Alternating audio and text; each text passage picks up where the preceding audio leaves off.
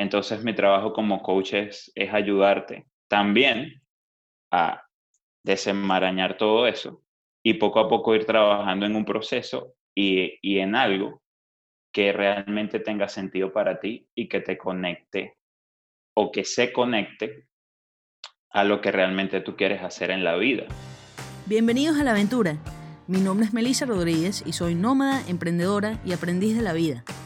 Todas las semanas les voy a traer una entrevista con una persona interesante, que yo considere que está viviendo una vida a propósito, una vida extraordinaria, y de quien quiera aprender. O les puedo traer un capítulo corto, una bala, donde yo comparto una aventura personal, algo que está aprendiendo yo en mi vida. La entrevista que quiero compartir hoy es con Ronald Velázquez, coach de atletas de alto rendimiento en el deporte de Functional Fitness, también conocido como Mixed Model o como CrossFit.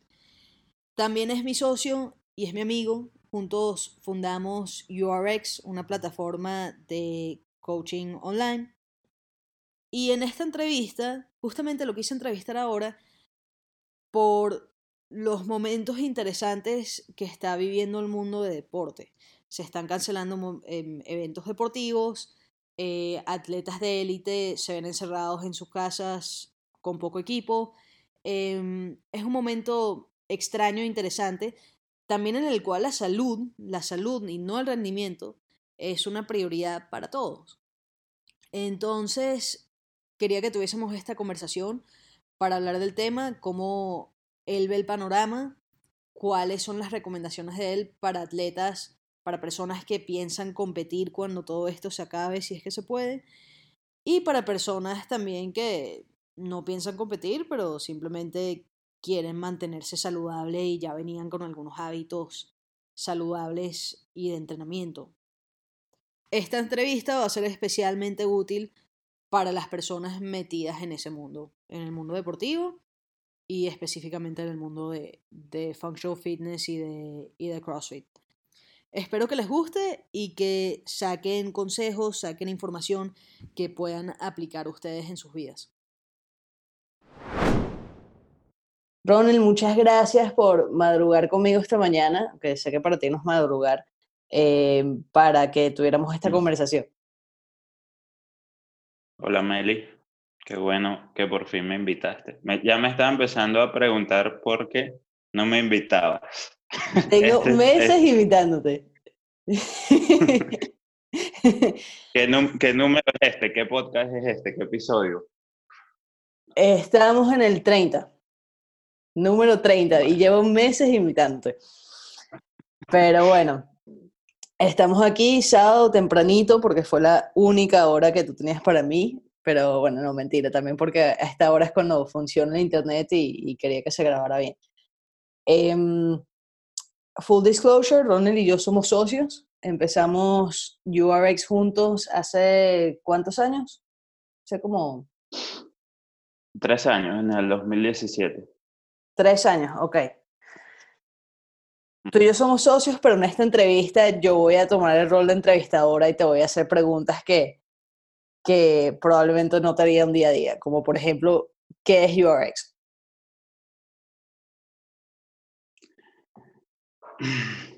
Bueno, URX empezó como que yo pienso que tú y yo nos conocimos y básicamente nosotros queríamos hacer algo, crear algo, ¿no? Y, y nosotros estábamos mucho en esa onda de, de a lo mejor de, del trabajo remoto o de hacer algo. Yo, yo pienso que nosotros lo vimos como que era algo que iba a ser un, un side job que nosotros de alguna forma íbamos a poner a correr automáticamente y que eso nos iba a generar unos ingresos mensuales, ¿no? Eh, evidentemente en el camino nos dimos cuenta que no era así, ¿ok? y, y, yo pienso, en lo particular, URX para mí ha sido una gran escuela, porque en ese proceso, en ese camino de hacer que URX, entre comillas, funcione o tenga sentido, eh, yo he cambiado muchas creencias que tenía en el pasado. Por ejemplo, en aquel momento que nosotros empezamos URX, eh, era eso, ¿no? Como que, bueno, tú sabes, el, el hostling, el side job, no sé qué. Eh, y yo tenía como que muchos intereses y quería aprender a administrar el tiempo para hacer muchas cosas al mismo tiempo y que todas me salieran bien. Eh, hoy en día no es así. Hoy en día yo te puedo decir que yo tengo un solo interés, que quiero alcanzar la maestría en una sola cosa en la vida y eso es en coaching. Entonces, ¿cómo cambió todo, no? ¿Cómo cambió la perspectiva este, de forma abismal realmente de un extremo a otro? Muchísimo. Y, y bueno, como, como alguien que te ha acompañado en ese camino, me encanta, me encanta de verdad cómo tú em, aprendes constantemente y cómo tú estudias constantemente. O sea, es creo que eres la persona que, eh, de, las personas que yo conozco en persona, eres la que mejor lo hace.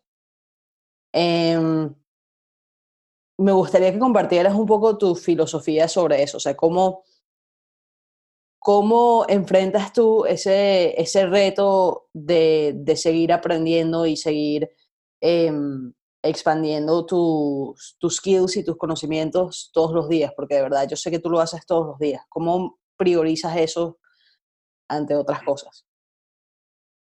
Sí, bueno, yo pienso que esto comenzó, Meli.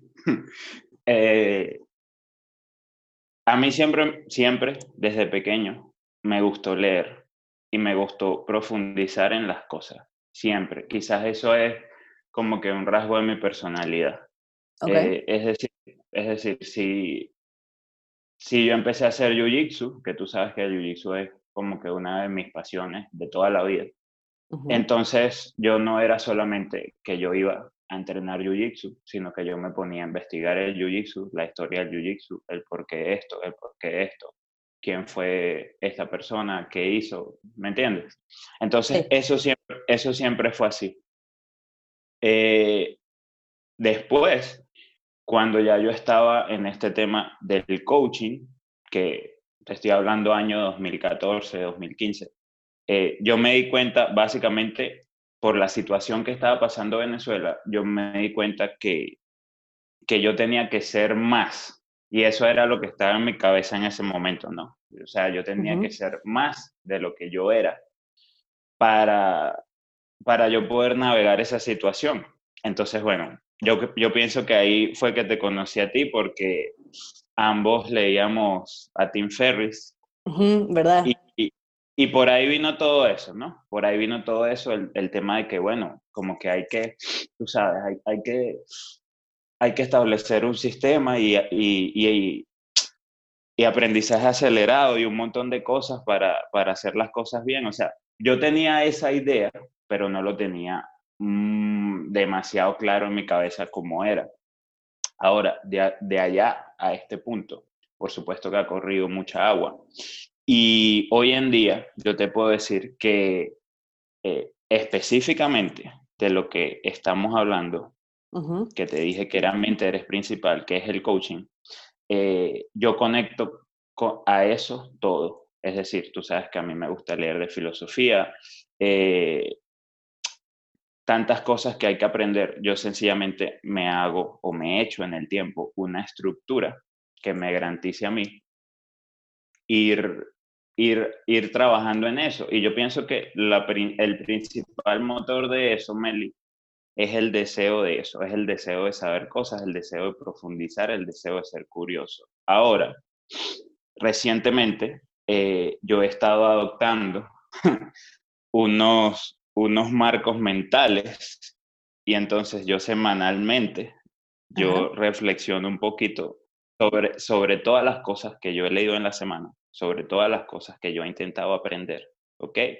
Y empiezo como que a hacer sistemas ¿me entiendes? Como que a tratar de... Y cuando yo hago un, en una pizarra, yo de repente hago un sistema y trato de conectar una cosa con otra. Y bueno, ahí voy, ¿me entiendes? O sea, desde aquel momento en el, de ese deseo de solamente ser más a esto, donde yo considero que ya estoy teniendo como que una estructura de pensamiento, eh, el proceso se ha refinado bastante, ¿no? Y eso también ha venido de estar en contacto con personas muy inteligentes, eh, que tienen mucha agudeza mental y, y, en modelar ese proceso de ellos, que, que en este caso son mis mentores, ¿no? Entiendo. Entonces, o sea, ese, ese aprendizaje constante viene, viene un deseo de ser más, de seguir aprendiendo, es algo que, que, que simplemente te nace. Eh, pero ahora, o sea, con el tiempo le has podido dar como una estructura, un marco mental.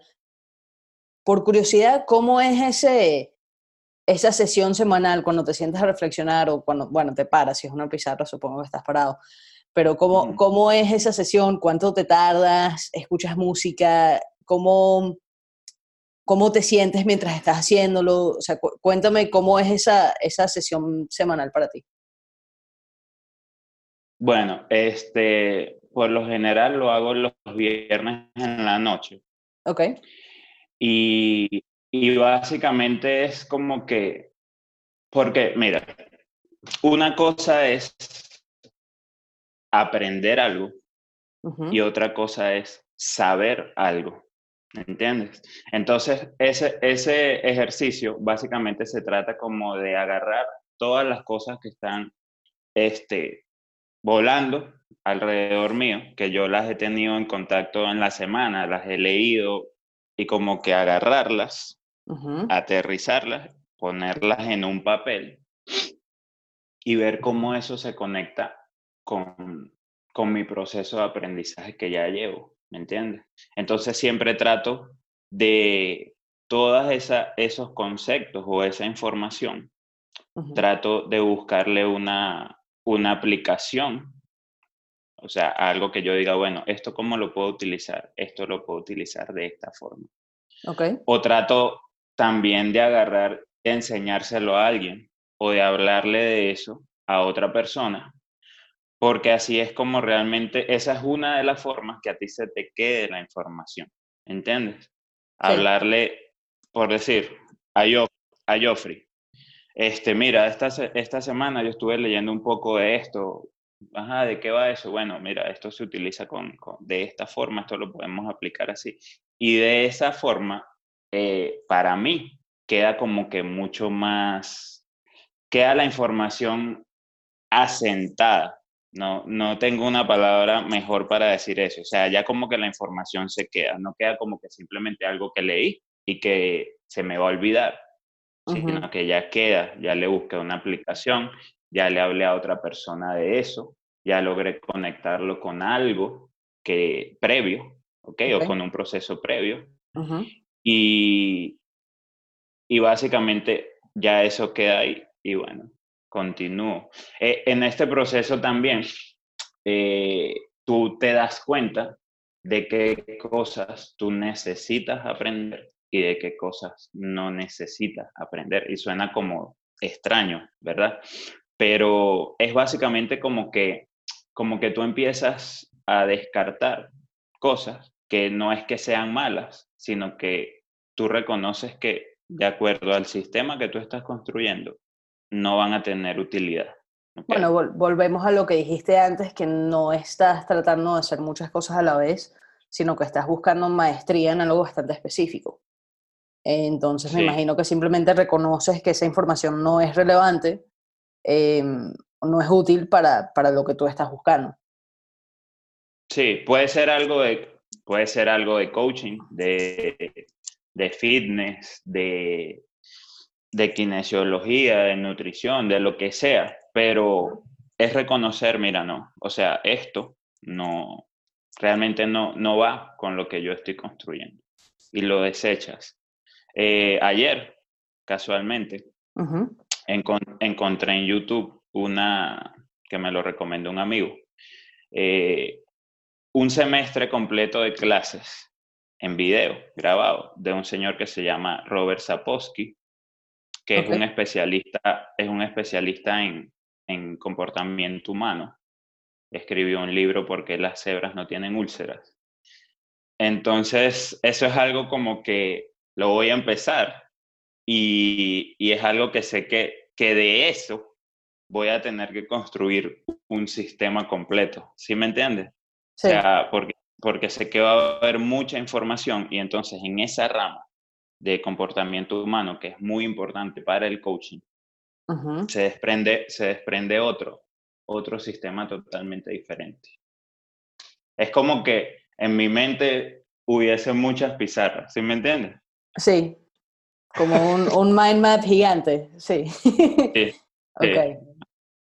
Ok. Qué bueno que puedas visualizarlo así, o sea, que tengas esa... Em, bueno, hay personas que, que tienen una casa, que tienen una casa mental donde tienen habitaciones con sus conocimientos, con sus memorias y...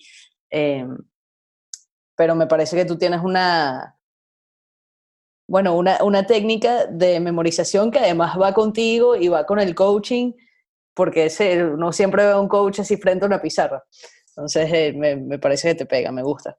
eso de la casa, yo lo, lo hice un tiempo. Yo lo, lo aprendí de, de, un, de un señor que se llama Julien Pinot, que es uno de los coaches más inteligentes y más brillantes que yo he visto. Actualmente, actualmente, básicamente, todo lo que hace Julien no entra dentro de lo que es mi, mi concepto o mis conceptos de coaching, pero igual lo respeto mucho y, y, y, lo, y él hace cosas geniales. Pero ese es un ejemplo muy claro, o sea, es algo que, que, que yo admiro, que yo respeto, que él hace cosas geniales, pero básicamente dentro de lo que yo he construido como sistema, esas cosas no entran. ¿Ves? Entonces es un poquito eso de lo que yo te estaba diciendo, de, de entender qué, qué aprender y qué no aprender. Ok, sí, es una distinción que pocas personas hacen. Volvamos al tema del, del coaching. Para ti, ¿qué es el coaching o cómo defines el coaching? El coaching no está demasiado definido actualmente. Y por eso es que básicamente cualquiera lo puede hacer. Y a veces suena, eso es un problema, que cualquiera lo puede hacer. Eh, porque tú no puedes agarrar y decir, como Melissa Rodríguez, que tú estudiaste otras cosas diferentes. Tú no puedes agarrar y decir actualmente, bueno, eh, yo quiero ser doctora, yo quiero ser médico, traumatólogo.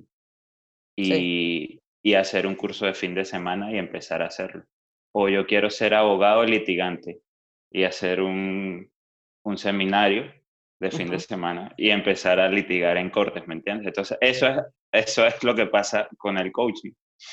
Y, y todos comenzamos así, por lo menos yo comencé así, pero hoy en día básicamente es algo que no está bien. Hay que empezar a, como que realmente a poner las cosas en perspectiva en ese sentido de qué es y qué no es un coach tú me preguntas qué es un coach y yo, bueno, lo primero que te voy a decir, un coach es, es un profesional en su área que se dedica 24/7 a esto.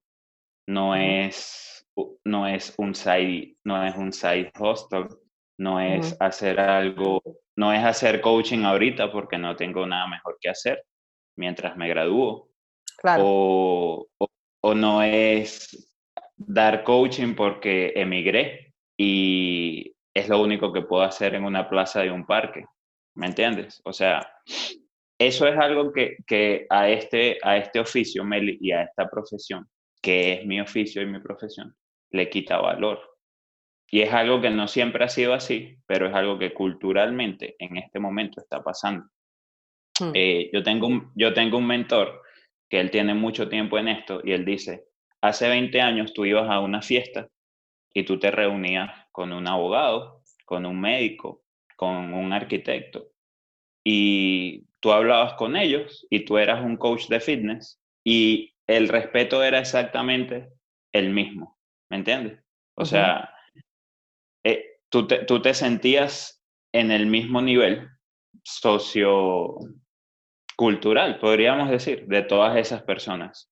Sí, como el estatus de respetar una profesión que no se obtiene fácilmente. O sea, no, uno conoce a un abogado o, un médico y, y, y, ya solo por saber que son abogados o médicos uno sabe que esa persona hizo una carrera, que estudió varios, muchos años, que hizo prácticas, que hizo muchas cosas para llegar a ese punto.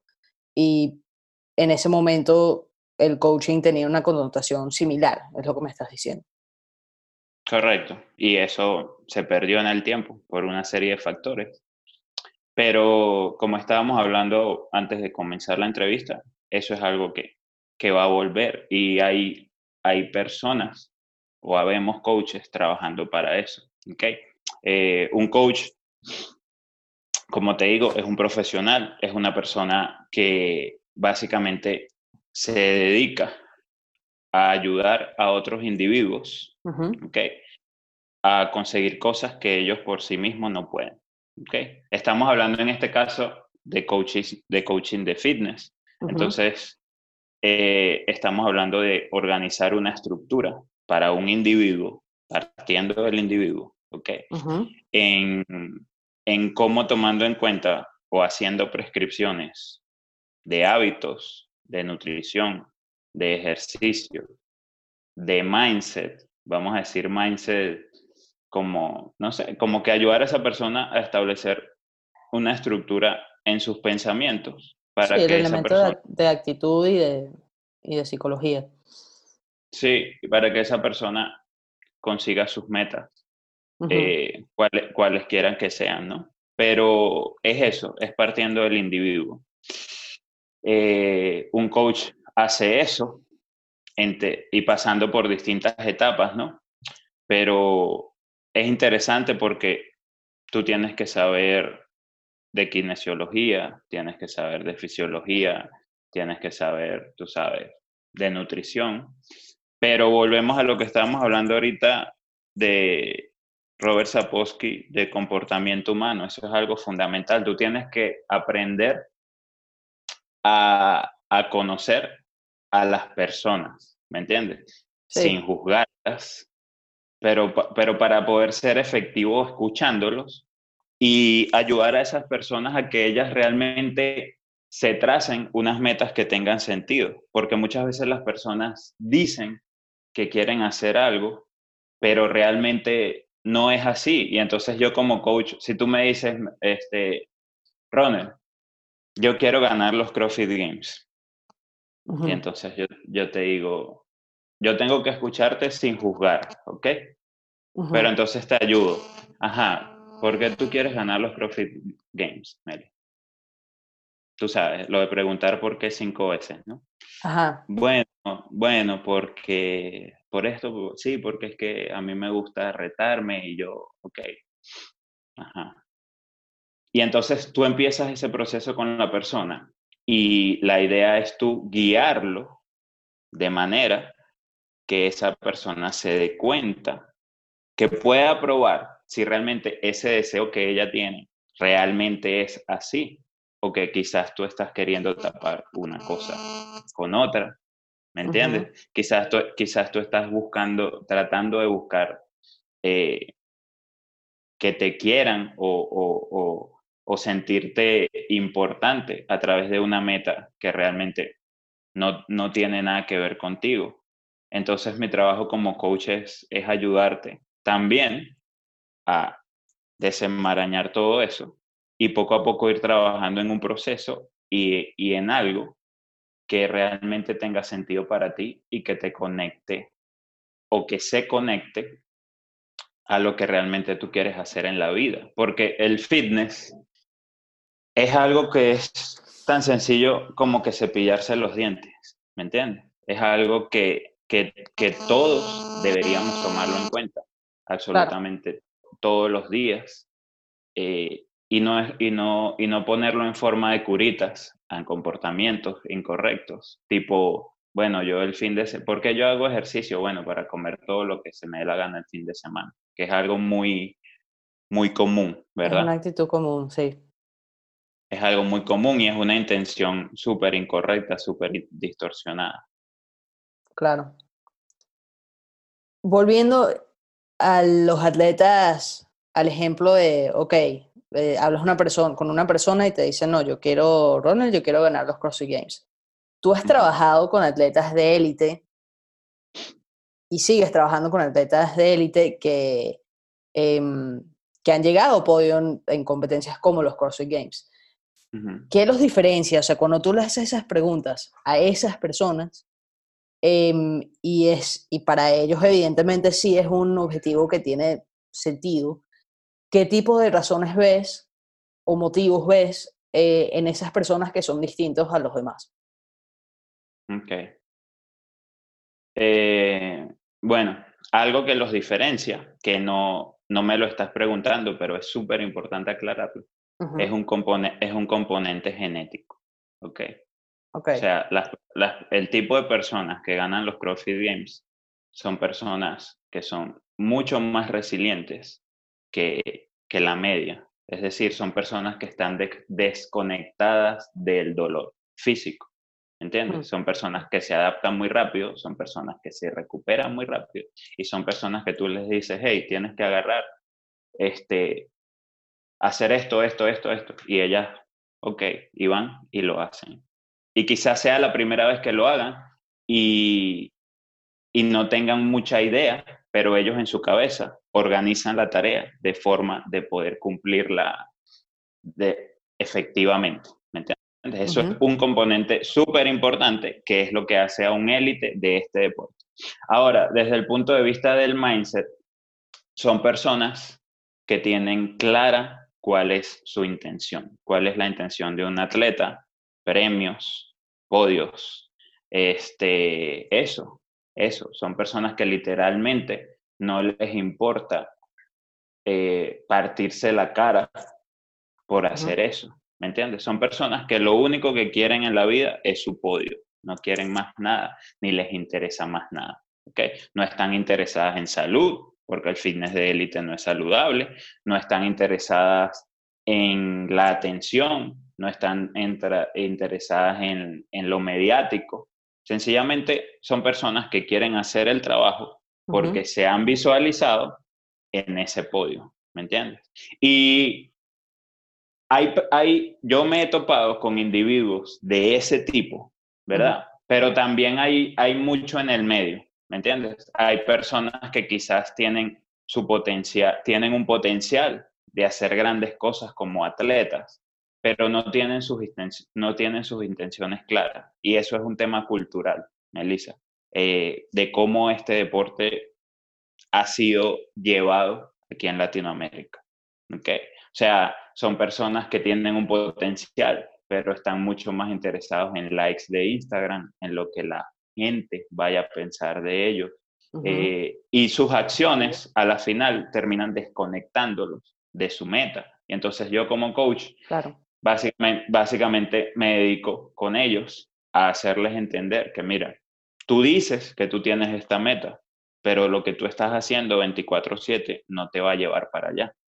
¿entiendes? Y yo, yo no te voy a decir que no lo hagas, yo no te voy a decir que no te inscribas en esta competencia para que vayas a compartir con tus amigos y para que te den una franela. Sencillamente, si tú quieres ir, ve. Yo lo que te estoy diciendo es que eso no se conecta con lo que nosotros conversamos que tú querías hacer, que querías llegar. ¿Okay? Entonces, el élite es muy maduro en ese sentido también. Tiene lo que se llama fitness EQ, que que aquí en Latinoamérica es complicado. O sea, cuando tú ves todas las cosas que yo por lo menos por, eh, publico en mi Instagram, básicamente es dirigido a que, la persona, a que las personas incrementen su fitness EQ, ¿ok? Que comprendan el deporte, que sepan qué es lo que se necesita para mejorar en el deporte y que realmente hagan esa distinción entre, mira, porque esta persona dice que las cosas se hacen así y lo comparen con lo que están haciendo y entonces ahí es que tú te das cuenta, bueno, quizás yo debería de, probar algo distinto, no si es que quiero llegar a algún lado. Claro. No sé si... Cuando hablas de deporte, ah, estamos hablando del deporte de functional fitness. Sí, estamos hablando de functional fitness, de CrossFit, de mixed modal, de, de eso. Ok, de eso. de eso, está bien. Eh, Hablemos de eso, hablemos de un poquito de, de functional fitness y de, de CrossFit em, CrossFit es, un, es una palabra que desde hace un tiempo eh, hemos evitado usar tanto en el mundo de, de URX. ¿Puedes explicar un poquito por qué? ¿Cómo llegamos a, a ese, ese cambio de rumbo, esa conclusión, a esa, parte de nuestra filosofía? Sí, porque bueno, actualmente CrossFit es un término genérico, como lo era a lo mejor karate en los años 80, en el sentido de que, bueno, todas las artes marciales y, y de repente, no sé si tú tienes demasiados conocimientos de artes marciales. Pocos. pero, pero todo lo que tú encontraras, como que kung fu, este, judo, eh, lucha, eh, taekwondo. taekwondo, lo que sea, a todos se le decía karate. Ok. ¿Entiendes? Entonces, eso actualmente está ocurriendo con el CrossFit. Y como tú bien sabes, para nadie es un secreto, las personas que me conocen, yo rompí básicamente relaciones, me separé completamente de CrossFit como marca y como método de entrenamiento. O sea, ya yo no tengo la licencia autorizada por ellos. Y primero es un tema de respeto, porque no, no, no quiero utilizar ese término si realmente no estoy dentro de ese ecosistema, ¿verdad? Sí. Y lo otro es para ayudar un poco a entender a la gente, un poquito hablando de eso, que, de lo que decíamos antes del fitness EQ, de que el CrossFit es un método de fitness, ¿verdad? Y como método tiene su estructura y sus reglas, que paradójicamente nadie sigue, ¿ok? Porque estamos hablando de aquí de Latinoamérica y por un tema socioeconómico, el 90% de la gente que está allá afuera dando clases de CrossFit y haciendo entrenamiento de CrossFit realmente nunca se dedicaron a aprender el método de su fuente y eso es algo que yo, que yo digo mucho. y esto es algo que yo digo en español exactamente como lo dice James Fitzgerald en inglés. No fue que yo fui a tomar de la fuente, sino que yo me bañé en ella. Yo, Ronel Velázquez, ¿verdad? Okay, eh, Me, bañé, me bañé mucho tiempo ahí, entonces yo conozco el CrossFit desde adentro. Y por eso es que sencillamente lo que nosotros, la visión que nosotros tenemos de entrenamiento dentro de URX, no es, dentro de URX, no es CrossFit. ¿okay? No es el método de CrossFit como está estipulado por ellos, movimientos funcionales constantemente variados, ejecutados a alta intensidad. Ni la definición que ellos tienen de fitness es la definición que nosotros tenemos de fitness. Ni como ellos proponen que debe, que debe ser el entrenamiento, es nuestro método. ¿Sí me explico? O sea, son cosas totalmente distintas y entonces por eso fue la necesidad de en algún momento sencillamente empezar a separar, porque en todos estos procesos también es importante eh, refinar el lenguaje para que las cosas con el tiempo se puedan ir entendiendo con mayor claridad. Hiciste una comparación con artes marciales em, y karate. Entonces, bueno, si decimos que CrossFit va a terminar siendo como un karate, estás diciendo que, que va a salir como, bueno, o sea, que, que functional fitness puede ser como un término paraguas, umbrella term, no sé cómo se dice eso en español, entonces voy a decir paraguas. Es el paraguas y, y entonces debajo van a salir otras cosas similares a CrossFit o crees que ya van a salir más competencias de mixed model, de functional fitness y todo va a entrar como que en ese en ese mundo más amplio y CrossFit se quedará como, em, como un método de entrenamiento para ese tipo de competencias y con sus propias competencias, seguro. Eso, o sea, eso no va a dejar de pasar. Sí, y eso, eso lo, lo, estamos hablando desde el punto de vista de, deporte, ¿correcto? sí. Porque, porque esa es otra distinción importante. CrossFit nació como un método de fitness con competiciones online, ¿verdad?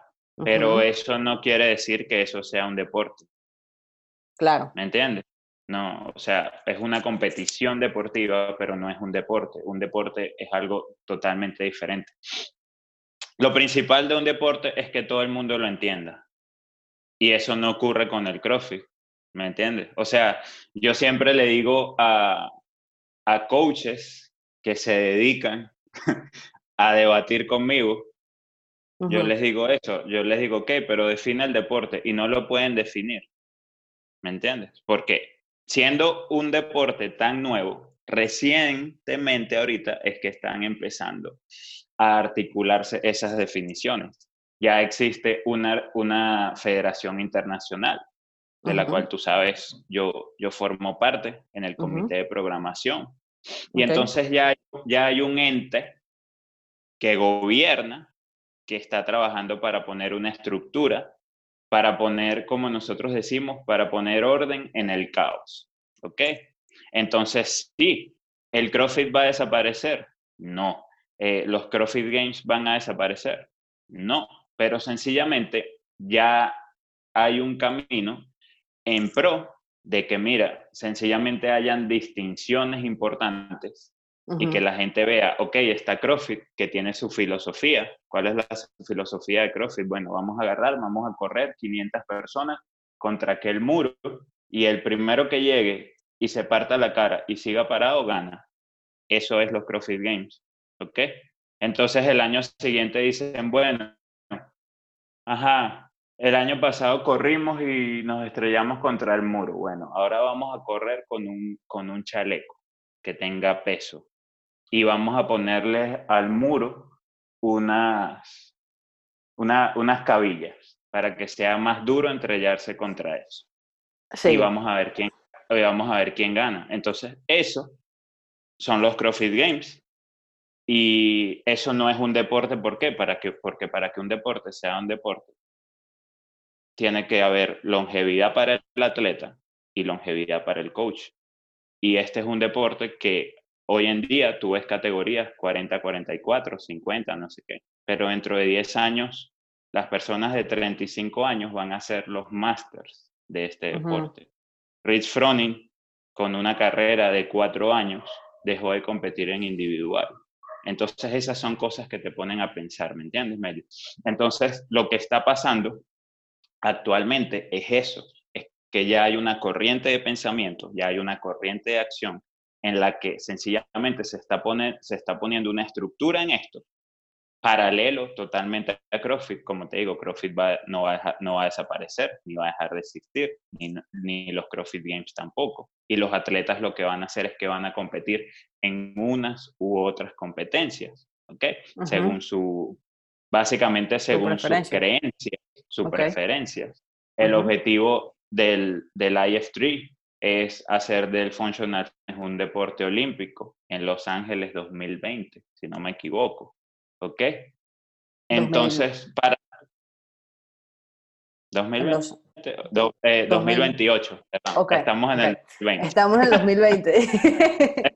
2020. Okay. Eh, y para hacer eso, hay que lograr que cualquier persona en el mundo que vaya caminando por la calle y vea un centro de entrenamiento y vea que están haciendo functional fitness o CrossFit, pase y diga, ajá, bueno, sí, aquí estamos practicando un deporte. Ajá, ¿y cómo es eso? Bueno, el objetivo es que están esas dos personas haciendo esta tarea. El que sea capaz de mantener la mayor cantidad de salida de potencia posible durante el mayor tiempo, gana. Pero con estructura y con características, ¿me entiendes? Porque lo que ocurre ahorita en el CrossFit, para que tú me, tú me puedas entender mejor la idea y lo que nos están escuchando, lo que ocurre ahorita en el Functional Fitness de competencia es que, imagínate, imagínate, vamos a ponerlo en el fútbol, imagínate que hicieran un torneo, empezara la Champions, la Champions League, y de repente llegue Barcelona y Chelsea, y salgan los árbitros con un balón de básquet y digan, hey muchachos, vengan acá. Miren, primero no vamos a jugar por 90 minutos, vamos a jugar por 120. No vamos a utilizar el balón que ustedes utilizaban antes, vamos a utilizar este balón de básquet. Ustedes no lo van a patear, lo tienen que mover solamente pegándole con la cabeza. Y para hacer un gol, no tienen que meterlo en la arquería, sino que el balón pase por encima de ellos. Y todo el mundo como que, o sea, pero ¿cómo es esto? O sea, esto no es fútbol. ¿Entiendes? Porque tú, tú le preguntas a cualquier persona en el mundo, le guste o no le guste el fútbol, sea fanática o no sea fanática, en qué consiste el fútbol y te lo va a decir. O sea, va a poder articular una definición precisa de lo que es el fútbol y cuál es el objetivo del fútbol. ¿Entiendes? O sea, la palabra gol es algo universal. Eso no ocurre en el functional fitness y eso es para lo que se está trabajando actualmente. ¿Entiendes? Entonces, es un reto grande. O sea, es, es, emocionante porque estás, estás en, en, eres parte de un movimiento que está definiendo un deporte. Sí, sin duda, sin duda. Para mí, eh, cuando yo entré en el IF3 fue como que un momento, como que uno de los antes y el después para mí. Y fue muy cómico, fue muy cómico porque nosotros empezamos la Federación de Venezuela y entonces llegó, me, a mí me llegó un correo de Gretchen, la presidenta de la IF3, se llama Gretchen Kittelsberger, es una ex gimnasta y ex atleta de CrossFit Games. Y como que bueno, los líderes de las federaciones, este, tenemos estas vacantes dentro de, de la Federación Internacional, un montón de cosas, y entre ellas había un puesto en el comité de programación. Y obviamente como que eso es lo mío. Entonces yo le escribí, yo le dije, mira, me interesa mucho eso porque en verdad este, la programación como que eso es lo que a mí me gusta, tal, no sé. Okay. Entonces ella me dijo, ok, te vamos a agarrar y te vamos a contactar. Y en aquel momento, eh, ese mismo día, por Instagram, yo le, yo le, le escribí un mensaje por privado a, a, quien hoy en día es mi mentor, eh, James Fitzgerald, y yo comentándole sobre otra cosa. Y él, y él me sorprendió que él me dice, eh, oye, tú escribiste a la federación solicitando un puesto en el comité de programación. Y yo le dije, sí, sí, yo escribí. Ok, mándame un correo explicándome por qué tú quieres estar ahí, qué tú sabes hacer, cuáles son tus antecedentes.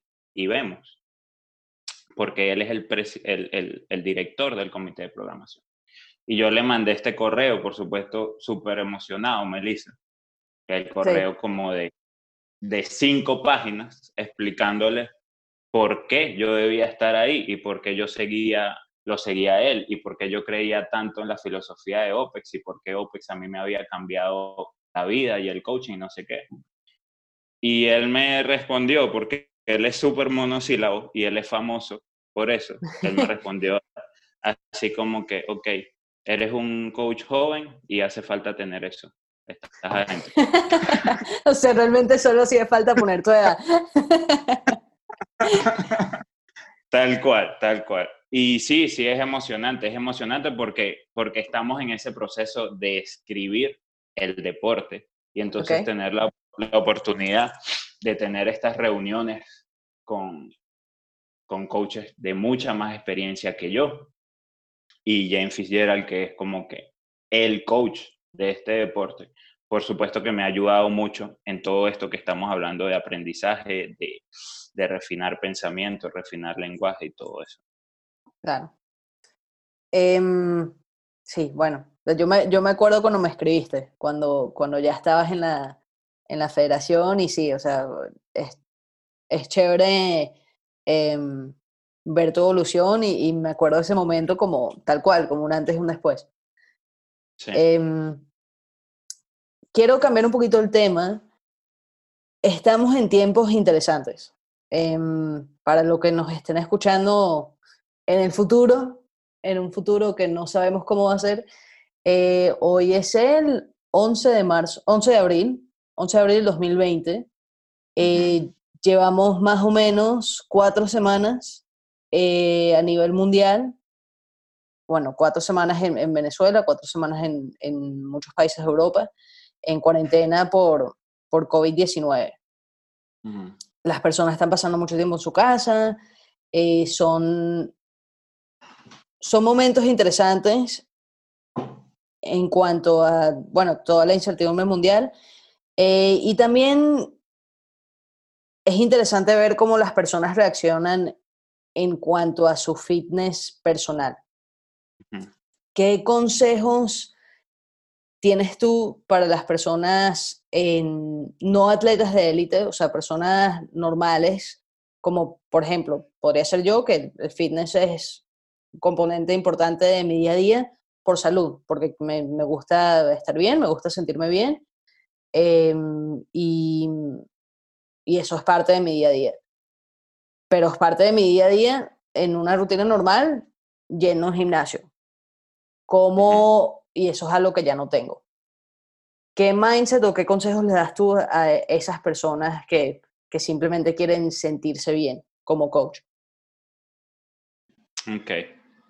Eh, en tu caso, Meli, tu, tu, dosis de movimiento diario, ¿verdad?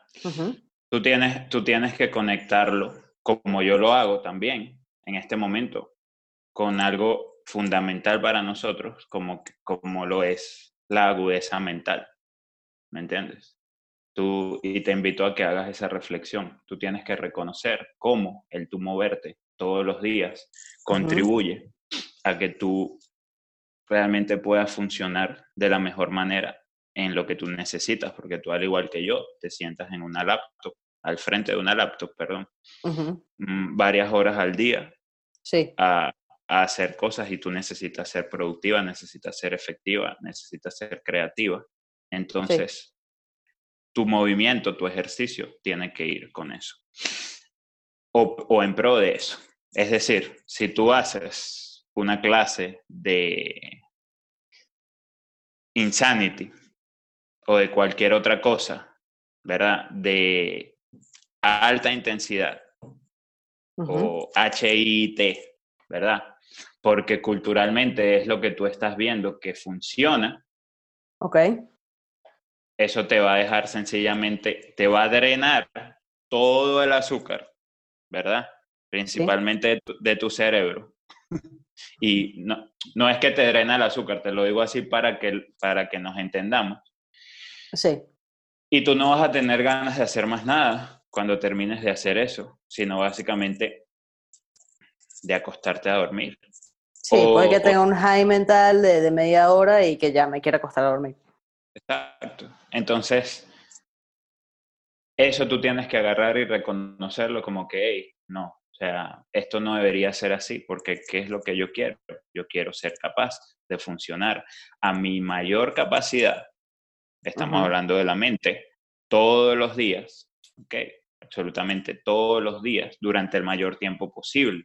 Entonces, ese tipo de clases, ese tipo de entrenamiento que yo estoy haciendo, ¿está conectado con eso? No, ok, interesante. Entonces vamos a buscar algo que sí esté conectado con eso, ¿me entiendes? Evidentemente para eso es fundamental un coach.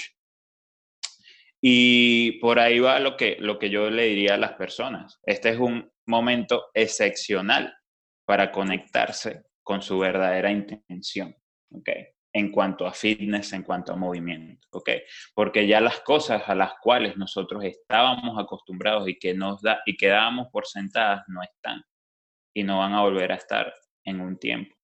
Claro. Y, y, y tratar de replicar ese tipo de cosas en nuestras casas no es la solución. ¿okay? En, este, en este momento, las rutinas de ejercicio, la realidad es que pasaron a un segundo plano. ¿okay?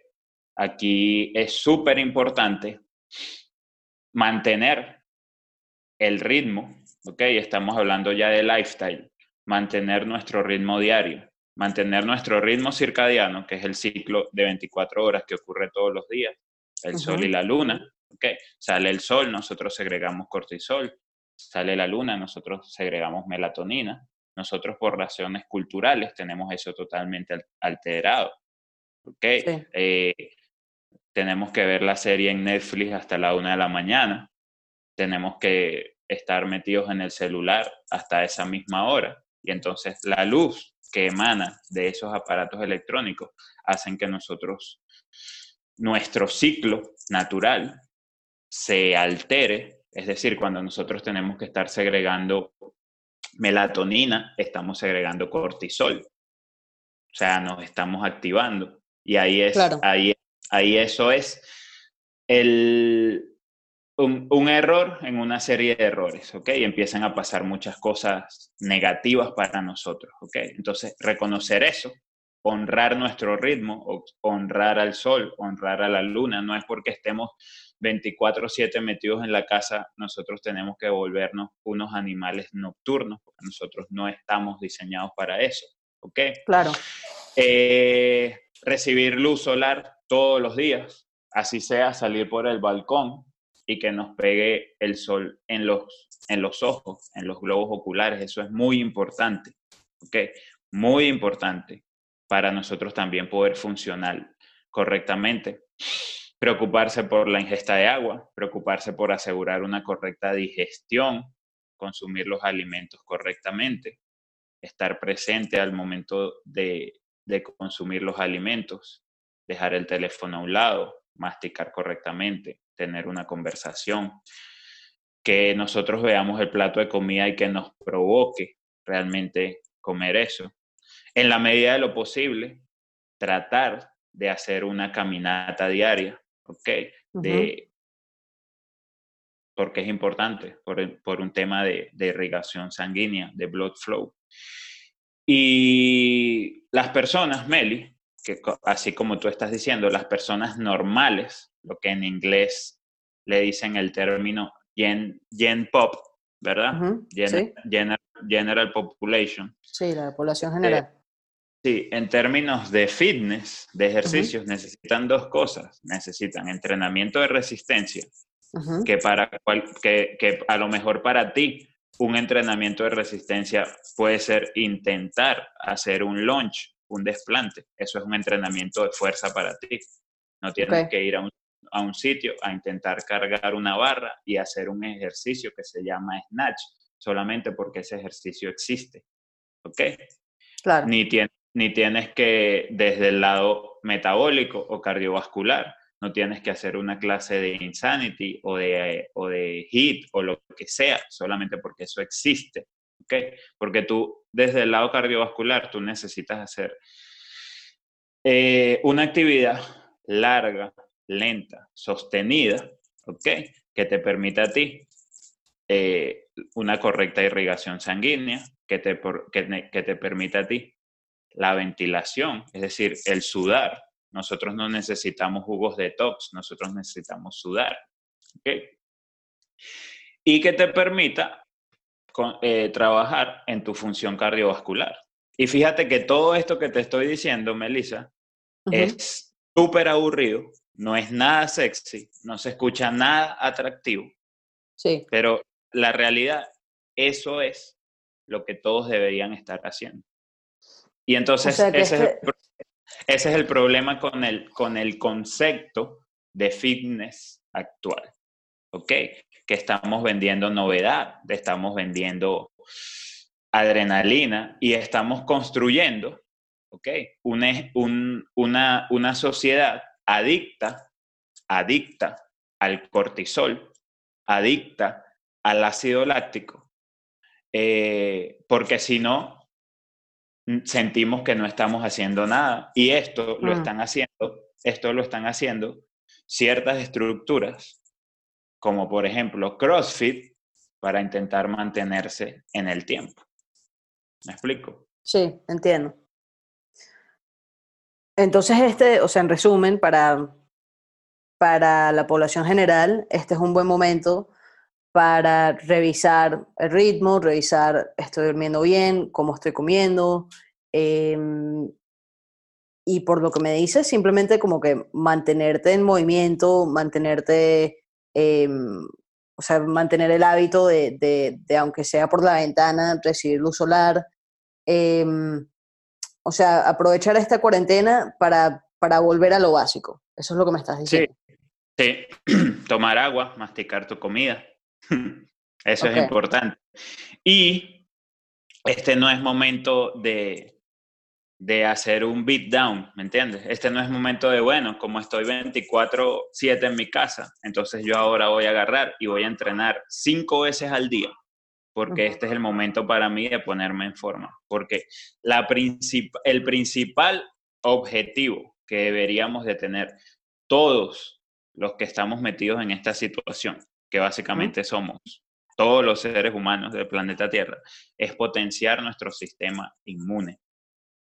Y la mejor forma, la mejor forma de nosotros deprimir nuestro sistema inmune es haciendo ese tipo de cambios, ¿ok?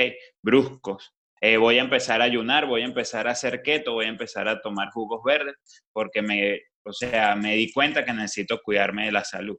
Tú, tú, tú estás apuntándole a todo lo contrario, porque tu sistema inmune se va a deprimir por esos cambios. Hay cosas que deprimen el sistema inmune y que nosotros no podemos controlar en este momento, como es el hecho de estar todo el día metidos en nuestras casas. Claro. Y que nuestros hábitos sociales cambien. Esos son dos factores. Pero si hay, cosas, si hay cosas dentro de nuestro control. Claro, como todo lo demás. como, como establecer un ritmo, como tomar agua, como honrar el sol a la luna, como movernos diariamente, como recibir sol, como masticar la comida. ¿Me entiendes? Sí, entiendo, entiendo. Acabas de decir, o sea, todos los humanos del planeta Tierra, que evidentemente incluye a cualquier persona que se considere atleta de élite o que podría llegar a ser atleta de élite. Em, ¿Tus consejos para esas personas son los mismos o qué, qué aconsejarías a la persona que hasta hace un mes estaba en un proceso de prepararse para competencias y que se ha visto en la misma situación que los demás y que evidentemente quiere que en el momento que, que cambie esto, que no sabemos cuándo va a ser, em, volver, volver a ser competitivo. Y que ya no tiene, a lo mejor ya no tiene acceso al mismo equipo, obviamente, ya no, ya no está lleno un gimnasio, no tiene, no tiene las mismas cosas para, para entrenar. ¿Qué consejo específico le darías a esa persona? Es difícil porque, y bueno, el, el 90, el 80% de mis clientes entran, entran dentro de ese perfil. Y evidentemente yo he tenido esta serie de conversaciones incómodas con ellos, ¿no? Y, y, he tenido este tipo de conversaciones también con otros coaches en este, en este, en este respecto, en este aspecto. Eh, para ellos es difícil entender eso porque es lo que te digo. O sea, ellos tienen este sueño, ellos tienen esta meta y ellos quieren trabajar, eh, o sea, a ellos lo único que les interesa es llegar a eso. ¿okay? Entonces, es cuestión de, digo, todos los casos son distintos, Melissa, y nosotros no podemos dar una respuesta única a todos, ¿verdad? Pero lo que yo te puedo decir en mi caso en particular ha variado un poco dependiendo de la, muchos de ellos tienen equipos en su casa o se han llevado equipos a su casa. Eso no significa que el entrenamiento va a seguir igual que como lo estábamos llevando anteriormente, por lo que te digo, o sea, aquí la prioridad número uno se convirtió en mantener nuestro sistema inmune. hay, que mantener la hay que mantener la intención, pero entendiendo un contexto, entendiendo el contexto de que las Olimpiadas las suspendieron este año, muy probable, el, el evento atlético más importante del mundo. Eh, no existe ninguna razón para no pensar que no suspendan los CrossFit Games, que no suspendan el Open en octubre, que no suspendan, bueno, quizás el Open no, que no suspendan los Sanctionals, que son competencias de un nivel al que muchos de mis atletas eh, están apuntando. Y digo atletas porque ellos son atletas. Ok. okay? No, no, no, o sea, no dices atletas en ese término general de persona que se mueve. Sí, exacto. Solamente porque tengas, solamente porque tengas un cuerpo no significa que seas un atleta. No me importa lo que el eslogan de Nike, ¿verdad? Pero ese no es, no es, eso no es así. Sí. Entonces, entonces sí, eh, ha sido un proceso. Hay muchos de ellos que tienen, por lo menos el atleta que yo tengo, que considero que tiene el mayor nivel, él solamente ahora mismo tiene una remadora y una dumbbell para trabajar. Ok. Ok. Entonces, con él fue una, una conversación muy especial de decirle, mira, tú tienes un snatch. Espero que la gran mayoría de las personas que están escuchando sepan lo que es un snatch. Tú tienes un snatch de, de 300 libras, o sea que estás muy por encima de lo requerido para este deporte en términos de fuerza. Entonces, esa es una buena noticia para nosotros. Vamos a sencillamente a trabajar con lo que tenemos, vamos a trabajar en hábitos, vamos a... La prescripción ahora mismo es mantener el ritmo ¿okay? y mantener la, mantener la intención. ¿okay? Y bueno, eh, buscar la manera de utilizar los recursos que se pueden para quizás ellos trabajar otras cosas, para trabajar cosas que tienen rezagadas, para intentar reparar unos marcadores que nosotros tenemos desde que nos levantamos de la cama, que es el tema del estrés, es el tema del el manejo del estrés, me refiero, o, o, el, o, el, o la cantidad de estrés que nosotros estamos, a la que estamos sosteniendo, sometiendo al sistema, perdón.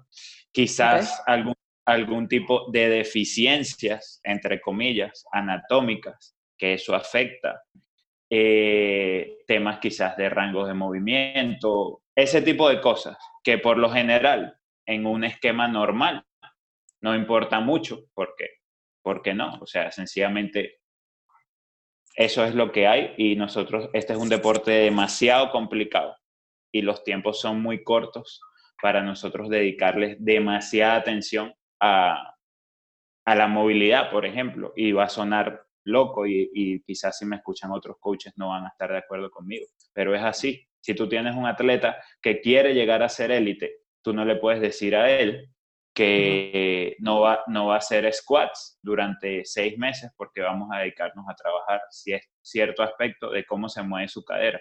Eso no existe. O sea, ese atleta sencillamente se va a ir a otro lado.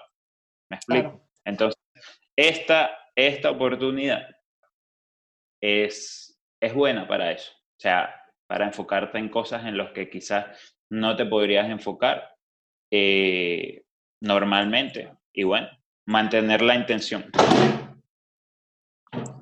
Ok, todas cosas que se trabajan mejor con la ayuda de alguien como un coach, evidentemente. Sin duda, sin duda. A, a, esos, a, eso, a las personas que están escuchando, que no tienen un coach, en el sentido de que no tienen una persona que realmente se sienta durante un tiempo determinado, cada semana, a mirarlos a ellos desde afuera, su proceso, sus números, sus prioridades, sus deficiencias, y a tratar de organizarles algo en ese sentido, lo primero que yo le diría es que lo busquen.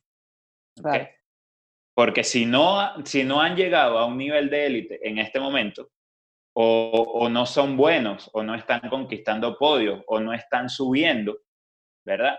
Es porque sencillamente son personas que no son resilientes y no son adaptables, mm. que son, las, son los atletas que básicamente podrían perfectamente hacer cualquier cosa durante una cantidad de tiempo X y aún así seguir mejorando. O sea, estamos hablando que la gran mayoría de las personas tiene intentando hacer este deporte uno, dos, tres años y está viendo que no va para ningún lado.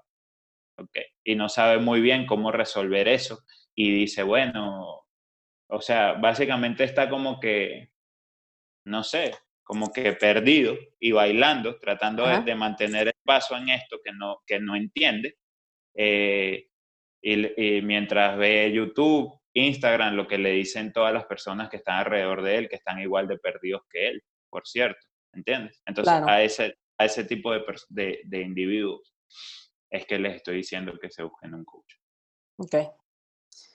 Ok, bueno, em, para terminar, ¿nos puedes contar, o sea, dónde, dónde te puede seguir la gente, eh, dónde pueden seguir a URX, em, cómo pueden mantenerse en, en tu mundo, en nuestro mundo?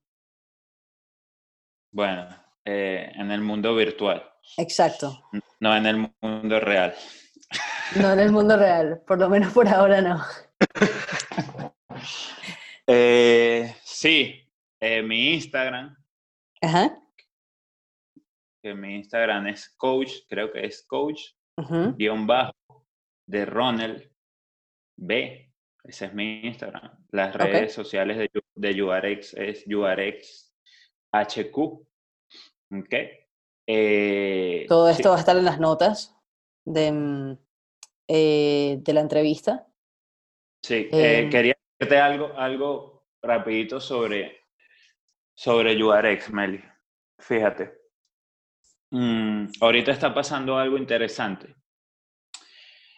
Eh, y realmente a lo que nosotros le estamos apuntando con URX es hacer la primera plataforma de habla hispana que puede estar al mismo nivel con coaches de la misma experiencia, eh, del mismo nivel de preparación que lo que nosotros estamos viendo en el mercado americano, ¿verdad? O en el mercado de Estados Unidos.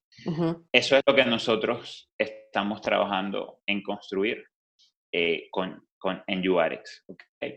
Queremos realmente ofrecer esa alternativa a la región en español, porque pareciera que no es así, pero la barrera del idioma sigue siendo algo muy importante. Y, y, le, y, le, y no le está permitiendo a muchas personas de habla hispana que realmente quieren trabajar por, por sus sueños competitivos, tener el acceso a realmente un coaching de primer nivel, ¿ok? Un coaching, vamos a decirlo así, de élite. Eh, y bueno, básicamente eso es hacia donde nosotros estamos dirigiendo toda nuestra energía actualmente en URX.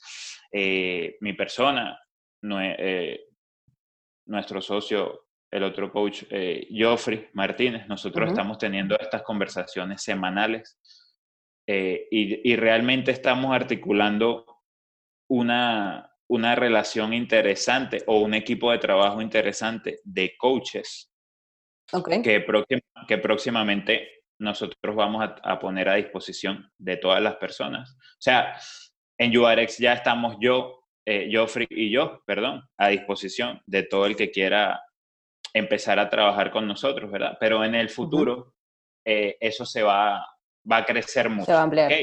y, se va a ampliar y las opciones de, de, que las personas puedan escoger un coach según lo que ellas quieran o según lo, lo que entiendan que es un coach van a ser más. Porque yo no puedo, yo necesariamente no, no soy el coach correcto para todo el mundo, ¿entiendes? Quizás por mi, mi personalidad, por X. Eso, eso también es así. O sea, claro, tiene que, tiene que haber cierto feeling, cierto match en tanto en el objetivo de los atletas, la personalidad del coach, eh, todas esas cosas tienen, tienen un rol. Sí, es así. Ok. Bueno, excelente. Entonces, eh, ya saben dónde, dónde pueden conseguir a Ronen. Yo lo voy a poner en las notas de todas formas donde pueden conseguir más información sobre URX también. Em, y, bueno, eh, espero que, que, que, puedan asimilar estos consejos de Ronald, o sea, para las personas como yo que, que simplemente queremos mantener nuestra salud y nuestro fitness em, ahora y durante este tiempo. O sea, yo, yo siento que mi entrenamiento ha sido bastante eh, constante. Como sabes, yo trabajo con, con Joffrey, como él es mi coach. Em, y yo siento que, que probablemente he sido más constante en este mes eh, que en el mes previo. También es verdad que en el mes previo yo tuve muchos viajes, tuve muchas cosas, eh, pero siento que definitivamente esta es una oportunidad para construir ese ritmo de que, ok, todos los días, todos los días me muevo, me acuesto temprano, todo este, este tipo de cosas.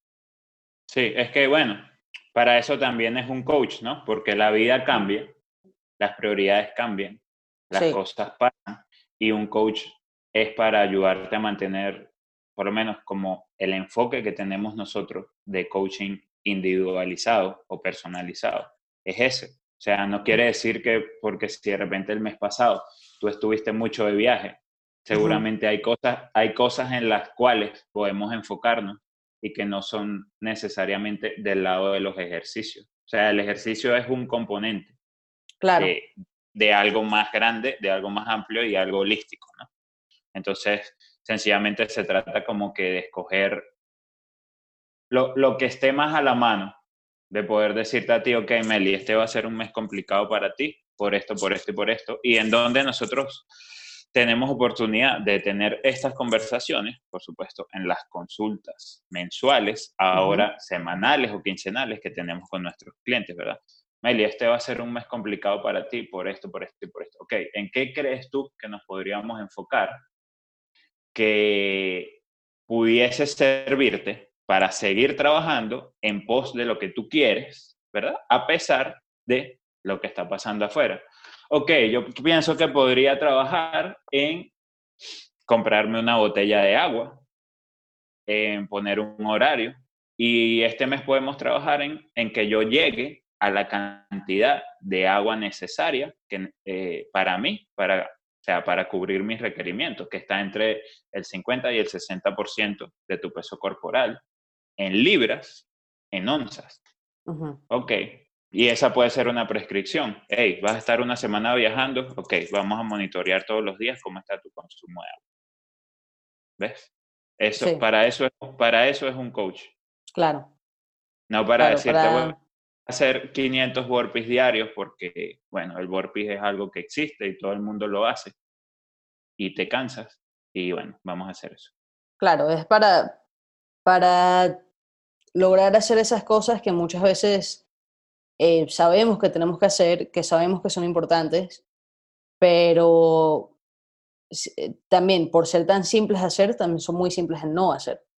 Eh, Entonces, esa, sí, ese es, como acabas de decir, para eso es un coach, para poder decir, mira, esta, este, esta etapa, estas, estas semanas, eh, ok, a lo mejor no vas a entrenar como, como si estuvieses encerrado en tu casa, pero, pero sí, sí puedes trabajar estas cosas y que de verdad lo trabajes, que de verdad lo hagas, que no pasen las semanas y digas, ay, mira, otras dos semanas que no logré nada, que no logré avanzar nada en mis hábitos. Sí, y si, y si, y si tú de esas dos semanas solamente tres días hiciste las cosas bien, entre comillas, no pasa nada, ¿ok? O sea, yo, yo como, como coach tengo que ser empático contigo. empático, empático desde el punto de vista de, de, poder entender lo que tú estás sintiendo. No simpático, no simpático que es ponerme a llorar contigo, que eso también lo, lo confundimos mucho. Eh, los coaches, ¿ok? Eh, mi principal objetivo contigo es construirte autonomía, entenderte, pero sin perder mi rol de coach. ¿Sí me explico? Sí, sí, entiendo. Ni, ni, ni ser tu niñera, sino decirte sencillamente, hey, Melissa, yo entiendo el desafío que implica para ti que tú te tomes la cantidad de agua que te tienes que tomar todos los días. No pasa nada.